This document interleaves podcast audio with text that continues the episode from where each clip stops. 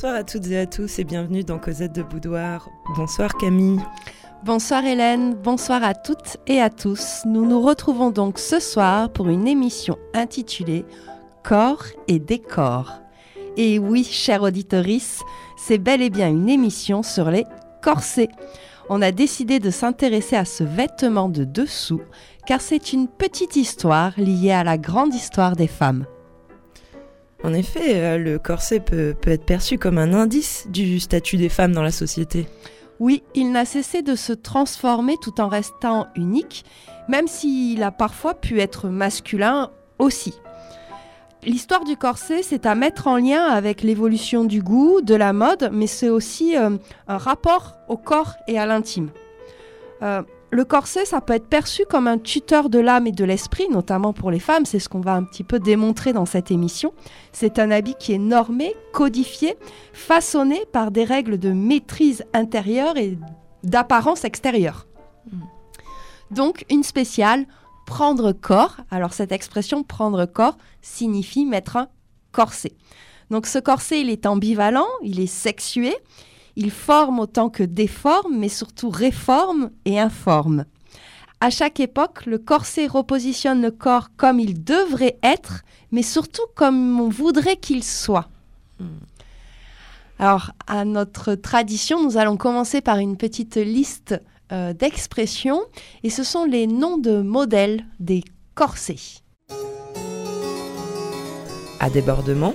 À la gourgandine. À l'anglaise le mousquetaire, l'innocente, le culbute, les guêpes, le bout en train, le tatésie, les engageantes, le grand corps, à la criarde, à la paresseuse, à la ninon, le sirène, le libellule, le perséphone, le sonacor, le liane, le cuillère, le droit devant, le tilda, le furet, le ruban, le piquet, le basquine, à baleine, le casaquin, à gousset, le hongrois, le Louis XIV, le Louis XV, l'Édouardien, le parfait consentement.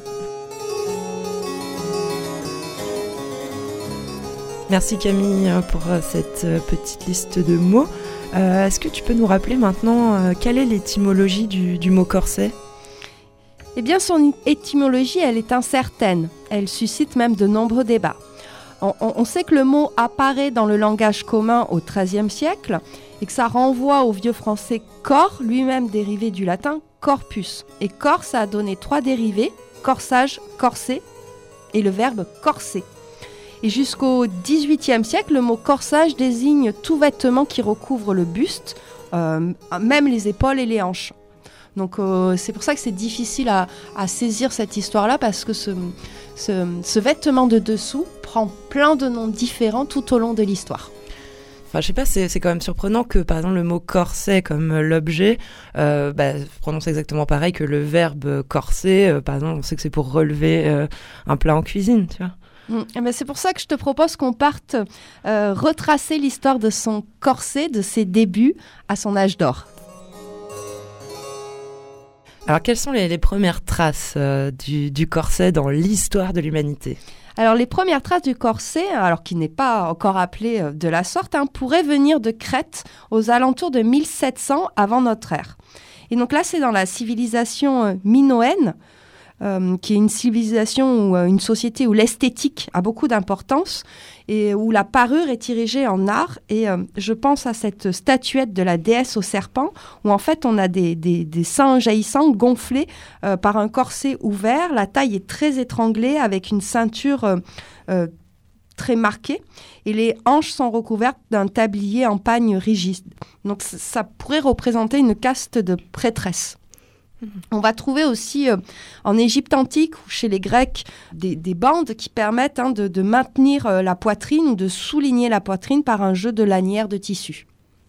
Mais c'est au Moyen Âge en Occident qu'apparaît le terme corsetus. Hein. Alors au départ, ça désigne plutôt un habit masculin rigide qui recouvre et protège le corps. Hein. On est plutôt sur un vêtement militaire, euh, un peu synonyme de cotte de maille ou cotte d'armes. Et là, on voit que se met en place cet enjeu d'apparence, puisqu'en 1265, on a l'apparition du verbe escolter, c'est-à-dire découvrir en laissant voir le cou.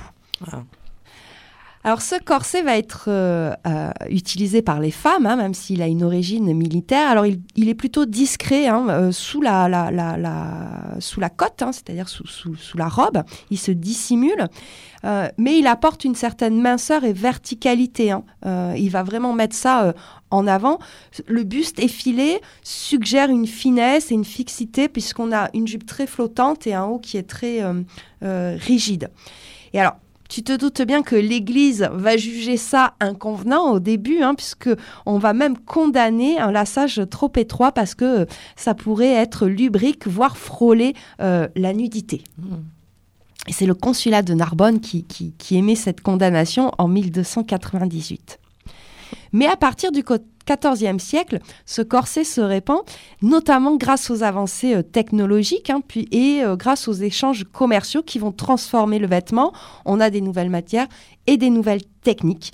Et donc les femmes vont commencer à porter un corsage qui est lacé devant et qui est ajusté et qui redessine le buste. Et plus la robe va s'allonger en bas, plus le décolleté s'accentue. Et alors ce décolleté, il va être en ovale avec l'influence italienne ou en V avec l'influence bourguignonne. Et là, tu rajoutes plein de pierreries, de fourrures. C'est pour... Euh, on, met l'accent sur le, haut du corps, en fait. Mmh. Sans, parler des bijoux qu'on mettra sur le décolleté euh, pour attirer vraiment le, regard sur, euh, sur cette partie. Oui, et à partir de, de ce XIVe siècle, le corset apparaît aussi dans les inventaires. Donc ça y est, il est rentré dans la vie quotidienne. Mais on peut avoir là aussi une confusion de termes. On peut le voir apparaître sur le terme surco, corset ou pelisse. Hmm. Quand tu dis dans les inventaires, on est toujours euh, là, on est plutôt dans les inventaires euh, royaux, quoi. oui, oui, On ne fait pas les inventaires des pauvres, donc non, euh, non, non, ils ont rien les pauvres. voilà, donc c'est ça. Et là, on peut, voilà, là aussi lister tout un tas de, de corsets qu'on trouvait à l'époque.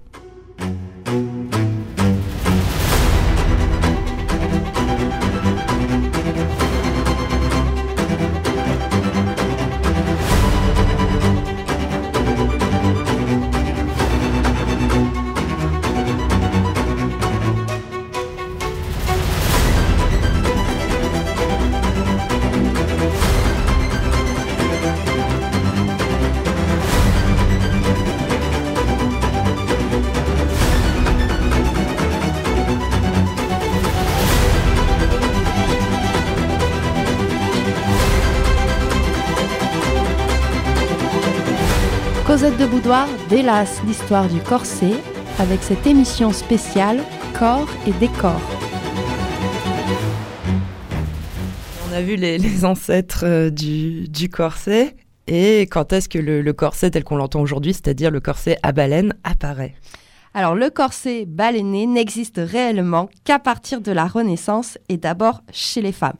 Influence de la mode espagnole qui va amener cette exigence géométrique euh, à cette époque-là, la mode, c'est tu ressembles à, deux cônes en fait, un, premier triangle et un autre pour le haut, et puis un autre euh, triangle dans l'autre sens pour le bas. Euh, et ce corset, il va être fabriqué avec des matériaux qui raidissent et confortent les lignes, et surtout, il va euh, être garni d'un busque. Et un busque, c'est une planchette de bois ou de métal, d'os de baleine ou de dinde, qui euh, raidit et aplatit euh, l'estomac. Alors ce busque qui vient de l'Antiquité, il était surtout utilisé par des hommes pour se tenir droit, mais à la Renaissance, il devient un objet en soi, il devient de plus en plus précieux et ouvragé, il peut être fait de buis, d'ivoire, de nacre ou même d'argent. Et même tu pouvais euh, l'orner de petits verres, euh, voire des verres un peu coquins, comme celui-ci, et de Madame cette grâce, d'estre sur son sein longuement, d'où jouit soupirer un amant qui voudrait bien tenir ma place. Ça, c'est écrit sur le corset. Enfin, c'est écrit sur, le, cette pièce, hein, sur ce busque qui est glissé dans le corset pour euh, amener euh, un maintien.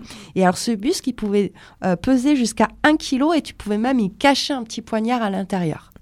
C'est peut-être là que le corset devient inconfortable. Alors, on parlait des corsets à, baleine, mais on a aussi le corps piqué. C'est comme un corset, mais qui est encore plus serré à la taille et ça a vraiment la forme d'entonnoir. Et là, il est lacé à l'arrière. Donc, il faut quelqu'un euh, pour t'habiller. Hmm, c'est celui qui fait que tu tombes dans les vapes parce que tu peux pas respirer. Oui, même si ça, on verra historiquement, on n'a rien de sûr.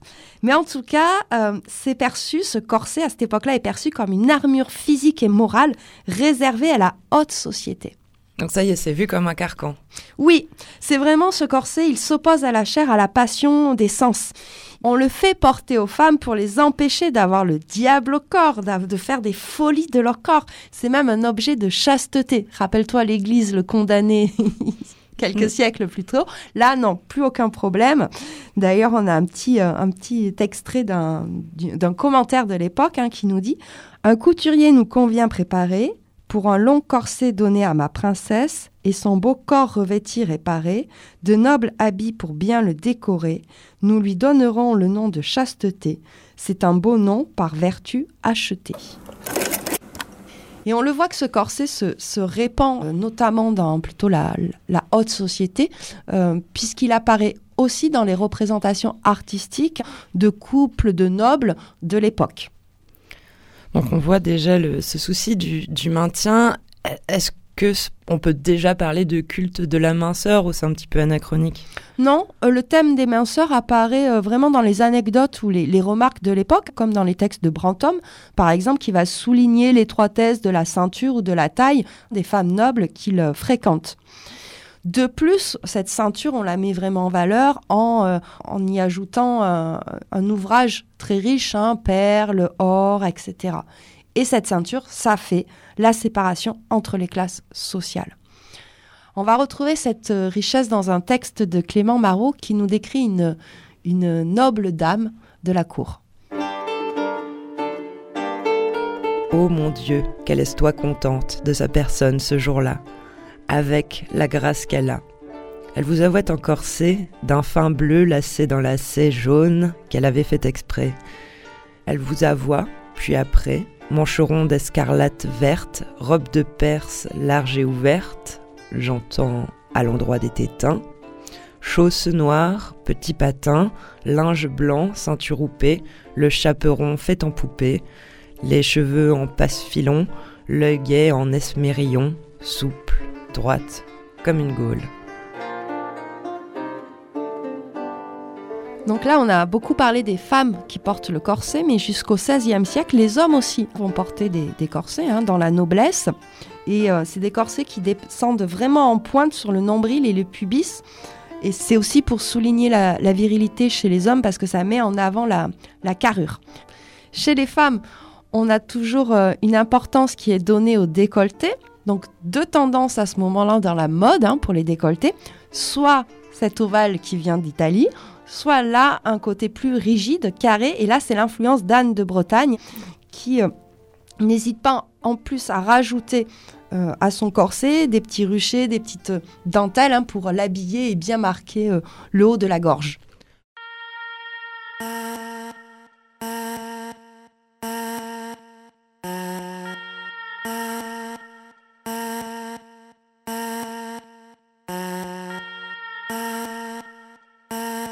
Dices que soy ángel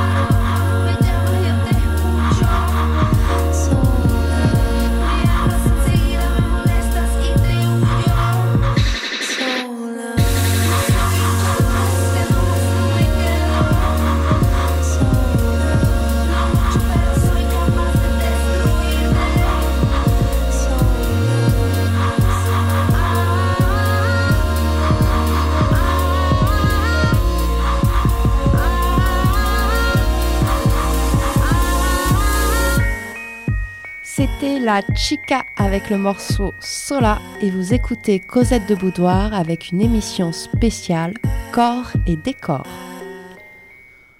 Jusqu'à présent, euh, Camille, on a retracé un peu l'histoire euh, du corset, de ses origines à la Renaissance.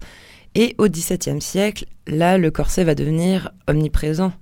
Oui, il devient omniprésent, même si à un moment, on va avoir un effet de la contre-réforme, notamment sur la première moitié du, XVIIe siècle, où là, on va, adopter des couleurs plus neutres et abandonner surtout toute broderie, piqûre, emboutissement, chamarrure de passement, boutons, loupe, tortille, canetille, chaînette, arrière-point, cordon, nœud et autres choses semblables. Là, on garde le carcan, mais fini, le, fini les pierreries, fini, le côté la, la fioriture, quoi. Euh, à ce moment-là, dans ce XVIIe siècle, le corset se modifie un petit peu puisqu'on voit apparaître des petits panneaux décoratifs en, bas hein, qu'on appelle des tassettes et ça hum, affirme sa présence, en fait, ça, ça structure un peu plus. Le lassage peut être à l'avant ou à l'arrière et comme on est toujours dans les effets de cette contre-réforme, on peut orner son corset d'une petite collerette.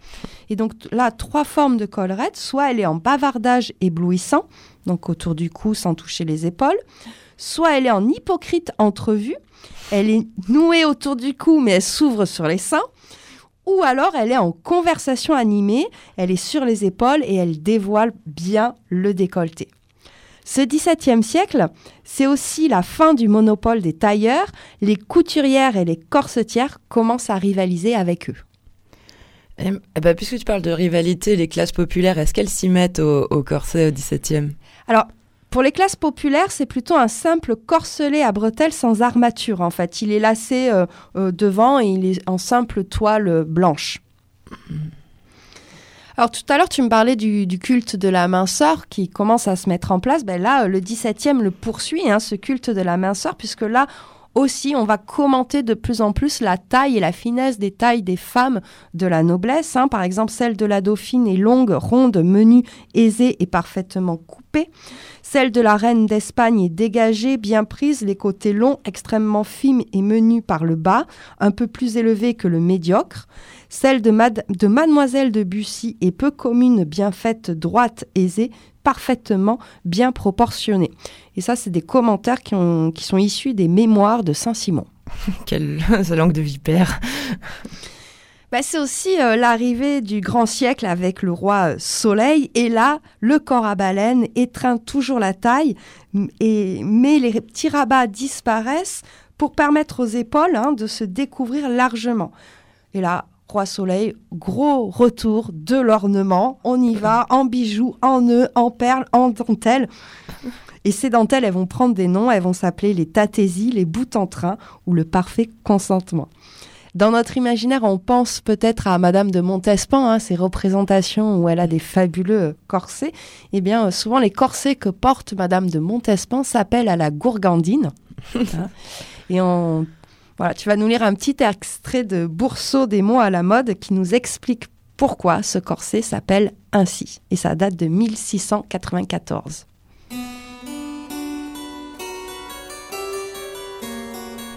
Enfin, la gourgandine est un riche corset, entrouvert par devant à l'aide d'un lacet, et comme il rend la taille et plus belle et plus fine, on a cru lui devoir le nom de gourgandine.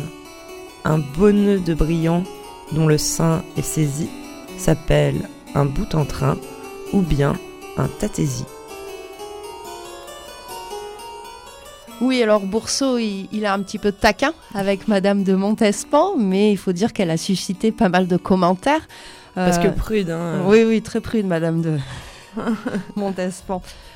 Retrouver Madame de Sévigné, ta petite euh, chouchou, hein, qui, qui, nous parle des, de la richesse des matériaux, hein, des tissus de Madame de Montespan.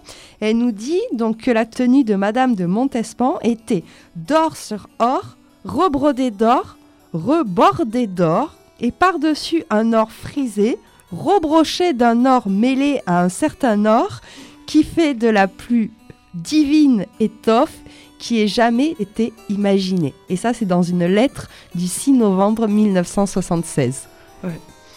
Toujours euh, railleuse. la petite euh, or rebrodée d'or. Il n'y a jamais assez d'or, quoi. Donc on comprend que le corset devient incontournable. Oui, il devient l'instrument quotidien de la tenue, celui de l'élégance et du maintien. On pourrait dire même qu'il s'institutionnalise. Il est toujours un moyen de faire des différences sociales hein, en fonction des étoffes qu'on va utiliser pour le, faire. Pour les nobles, soie, euh, damas, brocat, taffetas, satin, or et argent. Pour les pauvres, toile. toile. c'est pareil. c'est presque pareil. Ça s'institutionnalise puisque même jeunes filles et fillettes doivent le porter dès leur plus jeune âge dans la noblesse. C'est une, ça impose une forme d'esthétisme dans la prévention et la pédagogie. Et ça, c'est Madame de Maintenon qui le voulait et qui en a fait une règle absolue à Saint-Cyr, où elle nous dit elles ont leur corps de jupe, corset en gros, trop bas par devant, et la modestie, qui est euh, la bordure supérieure de l'habit, n'est pas assez haute. En un mot, leur gorge est trop ouverte. Oui. Grosse condamnation du coup là. Oui, oui, et puis là tu sens bien qu'elle surveille tout, hein, Madame de Maintenon dans son école. Hein. Ça c'était un extrait d'une lettre du 6 janvier 1707. Donc avec Louis XV, euh, c'est la fin euh, du busque, hein, de cette fameuse pièce un peu, euh, enfin plus que rigide. Mais c'est l'arrivée des baleines. et il va falloir jusqu'à 104 os pour faire un seul corset. Donc quand le corset est lacé devant, on le dit ouvert. Lorsqu'il est lacé à l'arrière, on le dit fermé. Mais en tout cas, à chaque fois, on a besoin du concours d'une domestique pour s'habiller. Euh, quand tu dis baleine, on peut être surpris parce que le, mot est devenu un peu générique. Euh, ça venait vraiment des autres baleines Oui. Et comment on s'en procure en France, du coup? Alors en fait, c'était les Pays-Bas qui organisent tout le commerce des eaux de baleines. D'abord, ils vont aller pêcher plutôt dans la baie de Biscay, hein, du 12e au 17e siècle. Mais comme il n'y en a plus après, ils vont plutôt aller vers le Groenland ou dans l'océan Antarctique. Et euh, pour, euh, pour euh, plier l'os de baleine, il faut le chauffer. Et en fait, tu peux lui, comme ça lui faire prendre une forme. Mmh. Alors, dans ce XVIIIe siècle, la, silhouette féminine est toujours conique. Et puis, on a par-dessus ce corset une pièce d'estomac qui est amovible et richement brodée et ornée, qui va habiller en plus le corset.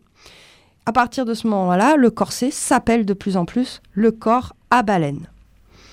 Cette pièce d'estomac n'escamote plus les seins, mais les comprime par en dessous pour les faire jaillir jusqu'à parfois déborder du corset. Hein. Et là, tu vas avoir une suite de nœuds de ruban qui va décorer cette pièce d'estomac et euh, on l'appelle euh, une échelle, cette suite de nœuds de, ruban. Mhm.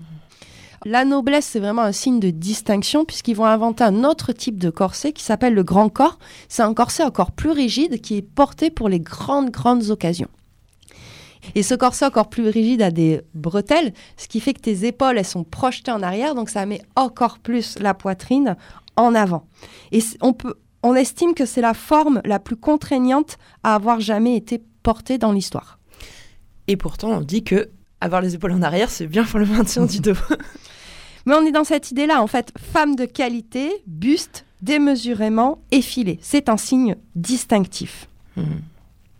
Mais pourtant, on est au XVIIIe siècle, c'est euh, le siècle des Lumières où on met beaucoup de choses en, question. Et comment les, philosophes des Lumières voient ça? C'est les premières condamnations du, corset. À la fois, comme tu le disais, on va avoir des philosophes qui prennent des positions anti-corset, comme Rousseau, euh, Émile ou dans l'éducation, hein, qui fustigent l'usage de ces corps de baleine qui coupent la femme en deux comme une guêpe. Mais aussi, c'est la montée hygiéniste. Euh, Diderot aussi met en garde, le naturaliste Buffon condamne ce pressoir à corps.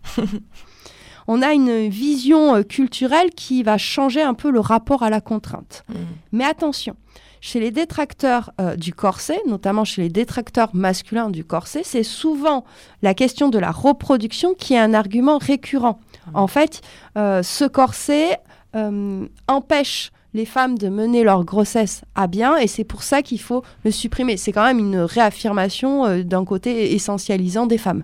Et elles sont presque vues comme des coquettes en fait finalement cette, euh, celles qui mettent des corsets. Oui, on les accuse aussi à nouveau de pas être des bonnes mères quoi. Voilà, c'est exactement ça, tu as tout compris.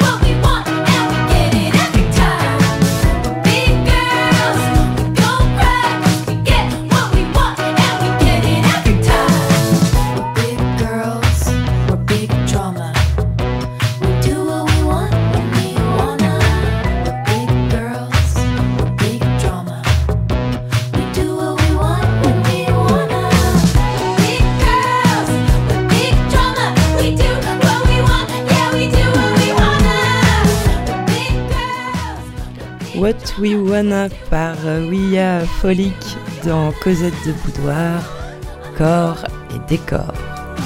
Une émission sur l'histoire du corset. Donc on parlait des philosophes euh, des Lumières, donc arrive la, la Révolution et la Révolution, ben, on va assister à une brève disparition des corps avec la mode à la romaine puis avec la taille empire. Donc là, on utilise plutôt des rubans et des plis hein, pour souligner les seins sous les robes en mousseline, en tulle. Donc on a vraiment une fluidité des tissus et des formes et de ce fait, on ne met plus de corsets ou des corsets beaucoup moins contraignants. D'ailleurs, c'est la mode de se dessiner à l'antique, du moins égaler Vénus aux belles fesses. On va retrouver un petit texte de Pierre de la Messangère, hein, qui est un peu une sorte de chroniqueur, critique de mode, et qui s'amuse à faire un, un faux dialogue entre une provinciale et un couturier de mode parisien.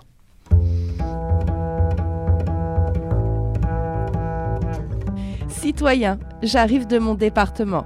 Indiquez-moi la mode afin que je m'y conforme. Madame, c'est fort aisé. En deux minutes, je vais vous y mettre, si vous le voulez. Très volontiers. ôtez-moi ce bonnet, Le voilà, ôtez-moi ce jupon, c'est fait. ôtez-moi ces poches, Les voici. ôtez-moi ce fichu, ce corset, ces manches. Est-ce assez Oui, madame, vous voici actuellement à la mode, et vous voyez que ce n'est pas bien difficile, il suffit de se déshabiller. Belle invitation à se mettre à poil. Voilà, donc on voit bien qu'il y a une association plus libre entre vêtements et expressivité, euh, une nouvelle liberté du mouvement et des corps. Et euh, même le journal des dames en 1801 nous dit grâce à la mode, on n'a plus de corset, à que c'est commode, on n'a plus de corset. Grâce à la mode, on n'a rien de caché, à que c'est commode, on n'a rien de caché. Alors cette accentuation des formes dit aussi l'attention au plaisir et au désir. Les mouvements ils sont plus libres, les voiles avec ces tissus plus fins sont suggestifs, donc dénudement partiel. Mais ça, ça- va peut-être pas trop durer parce qu'on sait que le 19e, c'est quand même pas. euh. Non, ça ne dure pas puisque dès 1810, le corset revient chez les femmes comme chez les hommes avec la figure du dandy. Du dandy. C'est le retour du buste triangle, mais c'est aussi parce que les femmes à cette époque-là vont perdre pas mal de droits. C'est l'abandon de la loi du divorce, l'accès restreint au métier pour les femmes, donc voilà. C'est Napoléon, du coup. Oui, c'est Napoléon, mais c'est surtout Joséphine qui va imposer le, le- le retour du velours et du corset. Mais euh, Bonaparte avait interdit à sa mère et à ses sœurs les étoffes trop légères, qui en plus sont d'origine anglaise. Oui. Ah, dans ce cas. Donc dans ce 19e siècle, le corset va devenir véritablement un objet précieux. Il est fait de satin, de coton, de soie, et euh, le soutien est, assuré par un matelassage, un cordage, et par des baleines qui sont en ivoire ou en os de baleine, en acier ou en bois. On a une forte érotisation euh, de la taille et euh, ce corset, on le porte dès l'adolescence pour accroître ses chances sur le marché matrimonial. Et même dans le vocabulaire, l'usage du mot cambrure va de plus en plus être utilisé pour décrire la silhouette féminine. La cambrure doit se dire et se montrer, ce qu'on trouve beaucoup dans les textes d'Alexandre Dumas ou chez Balzac. Elle va faire la qualité de la valseuse, puisque c'est l'arrivée de la valse. Et cette esthétique féminine illustre vraiment l'excellence et la fragilité, ça favorise la pose, on va avoir des images de femmes affectées, voire des images qui valorisent l'impuissance. Et c'est ce qu'on retrouve toujours dans le journal des dames, une petite description d'une valse. La valse commence. Ils s'enlacent, ils tournent sur eux-mêmes avec mollesse et rapidité. Le vêtement endoie et moule toutes les formes. Les tourbillons de Descartes étaient moins irrésistibles. Une chaleur pénétrante, une invisible attraction semble ne former, du couple enlacé, qu'un seul individu. Que le souffle du plaisir agite, que la volupté caresse son aile. Le sein s'enfle et palpite, le regard languit, la voix s'éteint, le corps tremble, le pied chancelle, la fatigue ou le désir précipite le dénouement. C'est une valse hot. Ouais, c'est- hot la valse. Trois temps. tac, tac, tac, tac, tac, tac. Et là, ce corset hein, va renforcer la différenciation sexuelle déjà en œuvre au XVIIIe siècle. Ça assigne les femmes à la fécondité puisqu'on met en valeur les hanches, le buste s'ouvre vers le haut, la taille s'étrangle et les hanches se noient dans des plis de vêtements. Le vêtement est alors conçu pour le spectacle et non pour la pratique. C'est vraiment euh, euh, la femme fleur. la femme pétale. La femme pétale.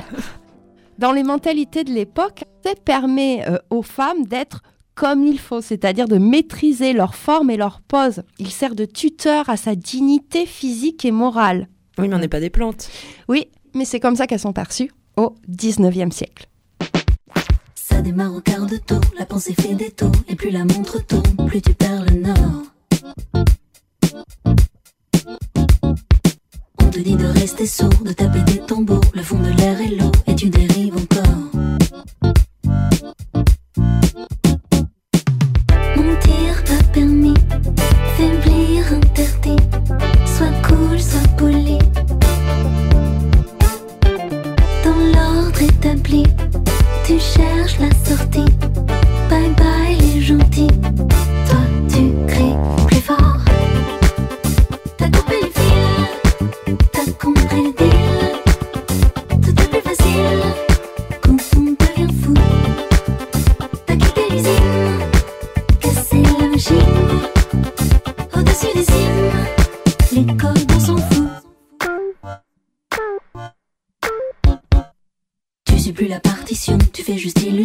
poursuis tes pulsions avant qu'elles s'évaporent. Passer les premiers frissons, passer le mur du con, t'as enfin pu dire non et tu l'as dit très fort. Mentir pas permis, faiblir interdit, sois cool, sois poli. Dans l'ordre établi, tu cherches la sortie. Bye bye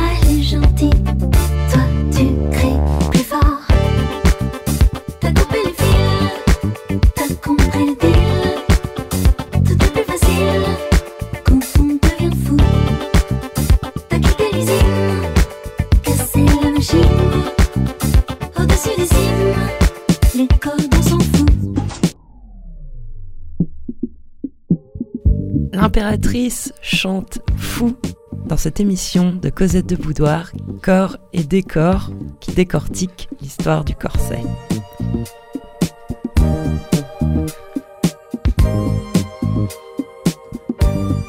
On est toujours au 19e siècle, Camille, et qu'est-ce qui se passe pour le corset pendant l'ère industrielle? Eh bien, grâce à la révolution euh, industrielle, le corset va tendre à s'améliorer tout au long du 19e siècle. Entre 1828 et 1848, on a 64 brevets qui vont être déposés pour améliorer le corset. En 1823, c'est la technique pour retirer un corset toute seule, avec le modèle La paresseuse. 1828, c'est l'apparition des œillets métalliques, plus résistants. 1832, c'est les premiers corsets industriels qui sont commercialisés. Ils sont moins onéreux que ceux fabriqués chez une corsetière ou chez un tailleur. Alors les demandes euh, pour les corsets sont très importantes. En 1870, on compte 4000 corsetières à Paris et il se vend 1,5 million de corsets en France. Sachant, sachant qu'on est bien dans une époque où les fringues, on les jette et on en rachète d'autres. Quand on vend un million de corsets, la population déjà est pas très élevée. Enfin, on, on jette pas, on rapièce. Donc On euh, c'est- dire l'importance. Mais il faut savoir que les salaires des, des ouvrières dans la corsetterie sont plutôt bas. Les corsets peuvent être aussi fabriqués par des prisonnières des maisons centrales, voire des jeunes orphelines. On a 10 000 ouvrières qui travaillent dans le secteur de l'industrie de la corsetterie en 1855.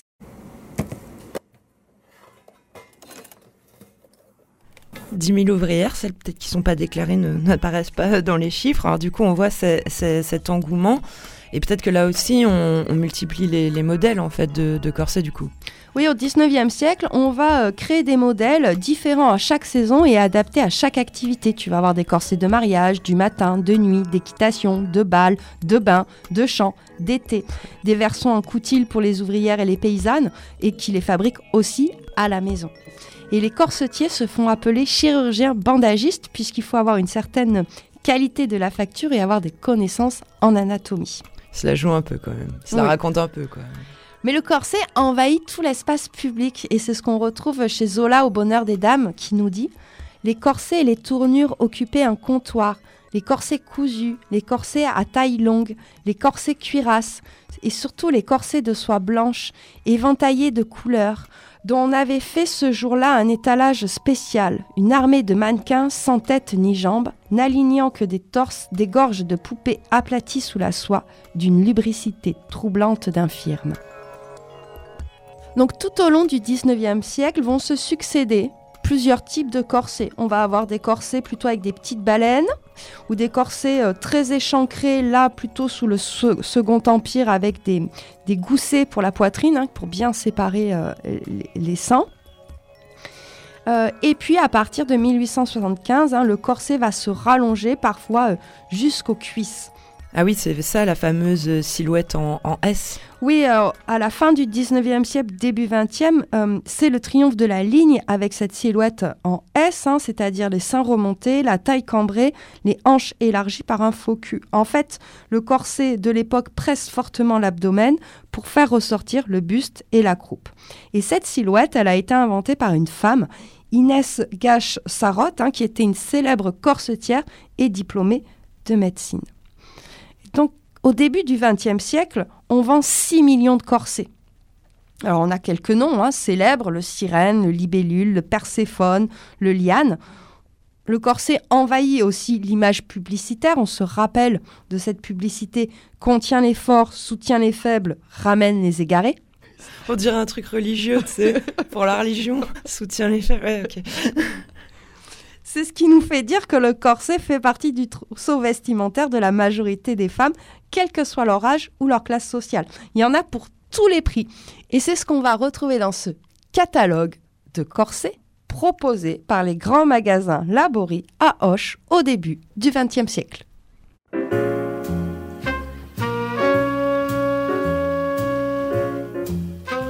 Corset numéro 2261, coutil écru avec ceinture élastique, laissant la gorge entièrement libre pour personnes souffrant de l'estomac, 9 francs 50. Corset numéro 615, brochet ciel, coupe corsetière, très élégant, 10 francs. Corset numéro 1666, coutil très solide pour fortes personnes, rendant gracieuses les tailles les plus rebelles, 10 francs. Corset numéro 2409, le furet, coutil supérieur pour taille forte, aplatissant hanches et ventre, 12 francs 50.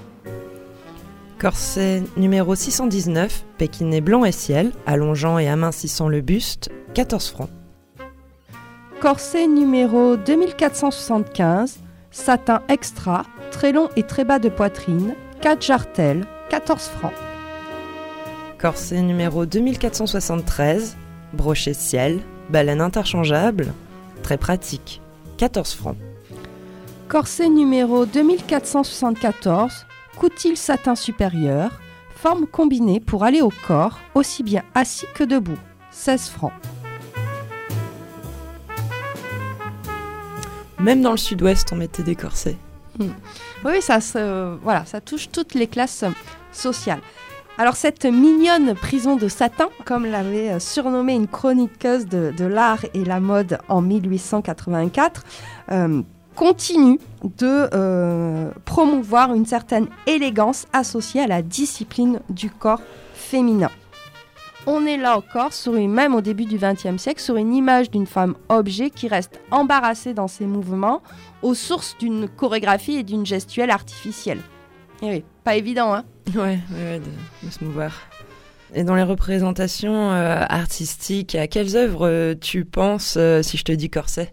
Alors déjà, euh, je pense aux caricaturistes hein, qui vont beaucoup railler euh, le corset. D'ailleurs, les satiristes aussi euh, utilisent la cérémonie du délassage hein, pour se moquer des maris cocus. Tiens, j'avais fait une boucle ce soir, c'est un nœud. Voilà. On a une fonction euh, symbolique sexuelle très forte, hein, c'est la défloration. Euh, ça, ça, se, ça on, le retrouve pas mal dans les thématiques euh, de l'art, notamment chez les impressionnistes. Et le, ces scènes de de lassage de corset sont un moyen de dénuder les femmes. C'est aussi des scènes de bordel et c'est un alibi un petit peu comme les scènes au tube au bain. On pense à Degas, Toulouse-Lautrec, Manet. Et d'ailleurs, je vais m'arrêter sur un tableau de, de, Manet qui est intitulé Nana et qui date de 1877. C'est Henriette Auxerre qui pose, hein, c'est une actrice, et qui porte un corset de satin bleu sur un jupon fin blanc, des bas bleus et des escarpins à talons. En fond, on a un, un monsieur en habit en haut de forme, assis sur un canapé.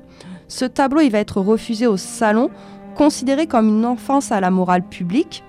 Est-ce que la lingerie de soie et de couleur vive désigne la courtisane? La prostituée. La prostituée. Euh, on va avoir à peu près le même modèle qui pose pour un autre tableau devant la glace. Alors est-ce que ce serait une esquisse préparatoire? Qui s'inscrit vraiment dans la tradition artistique de la femme à la toilette Et c'est ce qu'on va retrouver aussi même dans les pubs pour les corsets. En effet, le soie et le satin de couleur, pour les dessous, étaient perçus comme érotiques et rattachés au monde de la demi-mondaine. On va avoir d'autres tableaux qui font scandale sur la même thématique. Hein. La femme à la jarretière de Manet de 1879 ou euh, Rolla de, Gervais, hein, où là on a une pile de vêtements jetés à terre et le corset rouge est à l'envers qui laisse deviner la hâte du déshabillage. Le corset aussi est un grand euh, leitmotiv de la photographie érotique de la fin du 19e, début 20e, notamment dans toute l'imagerie fétichiste. Iva Richard, dans les années 20, pose avec de nombreux corsets très très serrés en cuir. Et bien du coup, il y a une affirmation, une réappropriation du... Enfin, voilà. Oui, c'est aussi une thématique récurrente des cartes postales grivoises entre 1902 et 1918, les cartes postales surtout échangées pendant la Première Guerre mondiale, et le corset va commencer à devenir un accessoire du musical et des cabarets. Objet de spectacle. Donc. Objet de spectacle et objet de fantasme, et objet aussi de fantasme historique puisque euh, le corset a été euh, sujet et objet de pas mal de controverses autour duquel toute une légende s'est tissée. On disait qu'il était responsable de la mort de certaines femmes. Ça, c'est plutôt un fantasme historique, hein, et même les, tours de taille de 30 cm. Quand on analyse un petit peu les, collections euh, du musée de la mode et du textile des arts décoratifs, la taille moyenne des vêtements entre 1860 et 1900, c'est 65 cm. Oui, c'est marrant comme quoi. Ça, on le répète, ça a la peau vraiment mmh. dure, tu vois, sur euh, l'image euh, du corset. C'est lié à quoi, tu penses? C'est l'imaginaire, en fait. Euh... On, a, on, pousse le fantasme à ce point-là.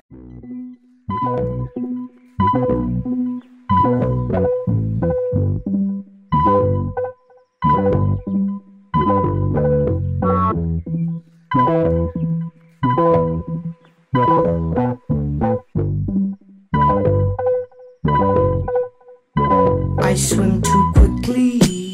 Cause big waves are hard to jump over. You're not sweet, not sickly. You don't taste like nothing when I'm sober. And I already wanna die.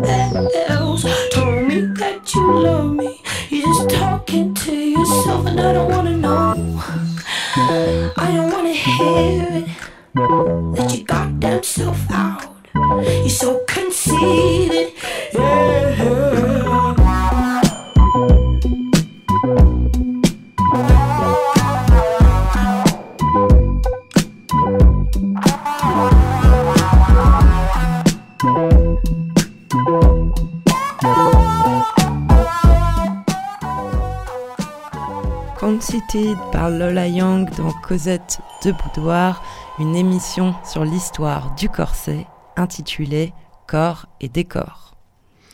Alors progressivement, les femmes vont se libérer du corset en acquérant des droits civils. Madeleine Vionnet est la première grande couturière à bannir le corset de son travail. Elle nous dit C'était encore l'époque du corset, je lui livrais la guerre comme toutes les grandes révolutions. Celle-là s'est faite au nom de la liberté. Et donc, à partir de 1909, le corps médical va déconseiller fortement son usage. L'année suivante, en 1910, on va même avoir la création d'une Ligue des mères de famille contre la mutilation de la taille. Les deux guerres mondiales vont accélérer cet abandon, avec en plus l'essor du sport, l'arrivée de la figure de la garçonne qui va plutôt favoriser une silhouette athlétique. L'arrivée des femmes aussi dans le secteur du tertiaire va accélérer cet abandon. On parlait de la valse, qui était le symbole de la taille très fine. Ben là, il y a une autre danse, c'est le tango, qui va aussi euh, un petit peu accélérer euh, cet abandon. Tout comme euh, la bicyclette, et puis même, on pourrait dire, et puis évidemment les suffragettes anglaises qui vont dénoncer ce corset. Puis d'ailleurs, elles, elles en portent pas parce qu'elles disent c'est pas pratique pour aller manifester ou péter des églises. Donc, le soutien-gorge arrive. Oui, 1904, apparition du terme soutien-gorge dans le Larousse. Parfois, il est appelé Georgette ou maintien-gorge. Euh, c'est plutôt en fait euh, des brassières. hein. Dès 1912, euh, d'ailleurs, on utilise le terme brassière aux États-Unis. Et ce corselet-gorge a été mis au point par la corsetière Herminie Cadol. Donc elle, va établir sa première boutique de lingerie à, à Buenos Aires. Puis après, elle revient à Paris, elle s'installe rue Cambon. Et encore aujourd'hui, euh, la marque Cadol est une grande marque de, de lingerie. Faut dire, elle avait des bonnes clientes. Oui, elle avait des bonnes clientes, hein, Mata Hari, la Duchesse Windsor, Coco Chanel. Ouais. C'est plutôt pas mal pour lancer sa, sa boutique. Eh bien, on va voir comment on devient euh, corsetière, quelles sont les conditions de travail, comment tu rentres dans cette industrie et comment tu apprends ce métier-là? Et donc, c'est un- une brochure qui a été éditée par l'Union des corsetières en 1930. Le métier de corsetière apparaît à première vue plus difficile que les autres. Il exige en effet un apprentissage technique, réclamant du professeur ou de la contremaîtresse une sérieuse méthode de travail et de l'apprenti une grande application. Car pour faire un bon corset, le goût et l'adresse ne suffisent pas. Il faut y ajouter la compréhension de l'anatomie féminine. La première année, l'apprenti exécute les différentes façons à la main, et passe successivement de la pose des agrafes et des boutons au balayage, à l'éventaillage, au garnissage. Puis, la seconde année, mise devant une machine marchant au moteur, elle apprend à monter les différentes pièces d'un corset, poser les busques, entourer les agrafes, faire des boutonnières en tissu, enserger, piquer les rubans fourreaux des baleines et des ressorts, poser des jartelles, border les corsets haut et bas. Une troisième année est nécessaire pour spécialiser l'apprenti qui peut alors prendre part à un concours et recevoir un diplôme de fin d'apprentissage décerné par l'Union des industries du corset. Elle est ensuite classée petite main et deviendra deuxième ouvrière, puis première ouvrière, coupeuse, modéliste, et même son salaire augmentera avec les années en raison de l'expérience acquise. Donc on voit bien que c'est un apprentissage long, hein, puisqu'il dure plus de trois ans. Euh, ce que j'ai apprécié aussi dans ce texte, c'est qu'on féminise les professions. On parle de contre-maîtresse dans l'atelier. Oui, Ouais. puis on voit l'importance de la corporation du coup que ça représente. Tu Ouais. nous parlais du nombre de corsets vendus, forcément on se rend compte que derrière bah, ça nécessite euh, Ouais, c'est une industrie forte, quoi. voilà avec euh, les apprentissages etc. Mm. Et donc tu pouvais rentrer en apprentissage pour devenir corsetière à partir de 13 ans. Puis on sait, enfin c'est c'est toi qui nous l'apprends euh, épisode après épisode de Cosette euh, de Boudoir, mais que euh, ce sont des métiers très difficiles généralement pour les femmes, l'industrie textile. Oui, oui, les conditions euh, et les salaires sont très bas. Voilà, hein, parce qu'elles sont, voilà, hein, différence de salaire, ça Voilà, bien costaud. marqué. Alors, euh, au fur et à mesure, le corset va changer de forme et de rôle parce que déjà, le- le- les bas arrivent. Donc, on rajoute au corset un système de, de porte-jartel. On va avoir aussi des, des- des dérivés. On parlait du soutien-gorge. La guépière va être inventée. Et puis, les nouvelles matières comme le latex ou la rayonne vont changer aussi un petit peu la souplesse hein, de ce corset-là. On va avoir un petit retour du corset classique avec la figure de la pin-up hein, et la mode des seins en obus. Euh, on pense au New Look de Dior dans les années 50, mais en fait, à partir des années 70, ce corset est complètement enterré comme sous-vêtement. Alors attention, la disparition d'une lingerie coercitive n'entraîne pas une libération du corps féminin. On a toujours ce culte de la minceur, d'un corps athlétique, et donc on met en place une autre discipline, c'est celle de la discipline des régimes et des exercices physiques. Le corset reste aussi dans un usage médical. Je pense au corset de Frida Kahlo, qu'elle utilisait parce qu'elle avait eu des gros problèmes de santé, des grosses opérations. Et alors ce corset, j'ai eu la chance de le découvrir, et Frida Kahlo avait peint une faucille et un marteau dessus, donc là c'est vraiment le corset politique.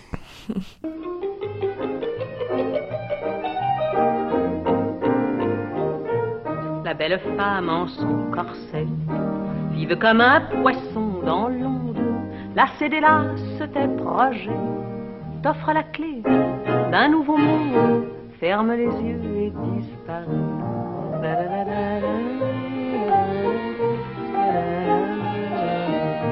Son corset, l'armure ancienne, qui renferme ce qui te plaît, c'est le château, c'est la persienne, c'est le rempart et le coffret tes désirs vont et reviennent.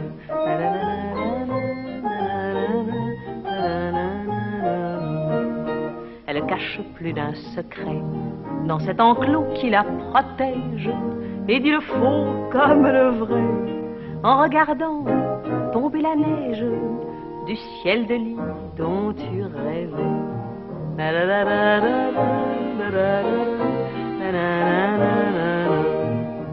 Reprenant ce qu'elle promet, rattrapant l'amour qui se sauve, est-ce une femme ou un brochet? En satin blanc lassé de mauve Est-ce une femme? Euh, euh, C'est un brochet, tiens, tiens, est-ce une femme ou un brochet? Est-ce une femme ou un brochet? Juliette Gréco, le corset, ben, on va parler un petit peu cinéma parce que le corset, il va entrer dans l'imaginaire euh, euh, d'un féminin euh, éternel avec le cinéma. Et oui, euh, à la fois, euh, on, se souvient de Romy Schneider dans Sissi, on peut se souvenir aussi euh, de Michel Mercier dans Angélique, Marquise des Anges ou autre, autre époque. C'est ça qui est pas mal, c'est que à travers le cinéma, on voit les différentes époques. autant on emporte le vent en 1939 avec Viviane Leigh qui se fait nouer son corset par sa domestique noire, son esclave noire en fait, parce que c'est un, un film qui est adapté d'un roman qui se passe dans le sud des États-Unis. Oui, donc là, euh, à chaque fois, c'est des scènes plutôt de male gaze, en fait, un peu comme les représentations artistiques où c'est un moyen de montrer un corps féminin un peu dénudé, euh, voilà. Oui, tu mets un corset, hop, ça fait film historique. On s'embête pas. Et ben, c'est un petit peu ça aussi, euh, d'ailleurs, avec. euh, je me suis amusée à chercher les titres d'Arlequin dont l'image de couverture montrait un, un corset. Donc évidemment, je me suis trouvée avec pas mal de titres de, de romances historiques, comme Dans les bras d'un Highlander. Ou alors, tu peux aussi. euh, tu as Les désirs du duc ou L'époux euh, inconnu. Euh, on a comme titre Le scandale du bal, Le pari du plaisir, La séductrice piégée ou Pour un baiser de libertin. Alors, tous ces titres-là ont pour image de couverture un corset. Et là, on est euh, dans le truc kitsch à mort, euh, l'éternel féminin, etc. Et souvent, hein, c'est euh, le- le- le- l'image est articulée, la couverture est articulée que sur le corset. C'est c'est une femme sans tête. Mmh, Classico-classique. Euh, je pense à un autre film, par contre, le film Corsage, qui est un film réalisé par Marie Kreutzer, qui montre Sissi à 40 ans. Et là, on voit bien aussi l'obsession de l'apparence, de la taille fine, euh, parce qu'elle a une fonction symbolique euh, dans les jeux politiques. Elle doit être comme ça, et cette volonté de maîtriser son corps. De nos jours, on parodie un peu le corset. Euh, oui, on le parodie, mais en tout cas, il sort de l'atelier et il va pénétrer les boutiques de luxe à partir des années 80. Chantal Thomas, il a première un petit peu euh, suivie par Jean-Paul Gaultier ou Viviane Westwood, d'en faire des classiques de leur maison. Et euh, on trouve aujourd'hui régulièrement des corsets détournés, modernisés, esthétiques sur les podiums, mais aussi dans la pop culture. Madonna, Dita Ventis.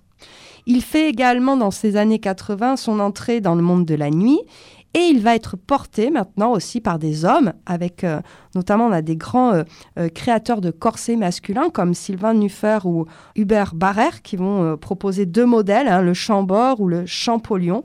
C'est vraiment aussi un accessoire des milieux queer drag. Donc là, le corset se multiplie et a été réapproprié.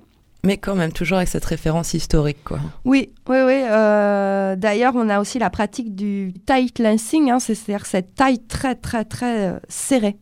De quel euh, autre vêtement ou accessoire tu rapprocherais le corset? Moi, je le rapprocherais des talons un peu euh, symbole d'autorité et de pouvoir, avec notamment un symbole sexuel, avec une allure un peu guerrière, euh, dominatrice. Qui contraint aussi beaucoup. Qui contraint.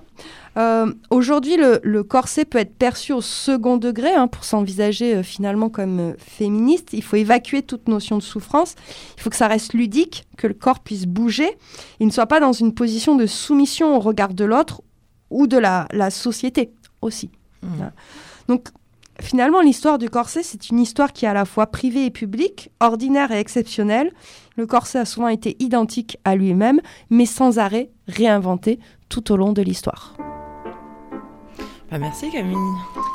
Merci. Cette émission a été préparée avec le corset d'Hubert Barrère, les dessous de Marie Simon, Cruelle coquetterie ou les artifices de la contrainte de Michel Ben, un siècle de lingerie de Farid Chenoun, L'épopée du sang de l'Antiquité à nos jours de Béatrice Fontanelle et Décolleté de Françoise Coeur et enfin Mille dessous de Gilles Néré. Très bien, bonne fin de soirée à toutes et à tous. Bonne soirée à tous et à toutes. Maintenant, je peux délasser mon corset. J'ai un modèle paresseuse. Ouais.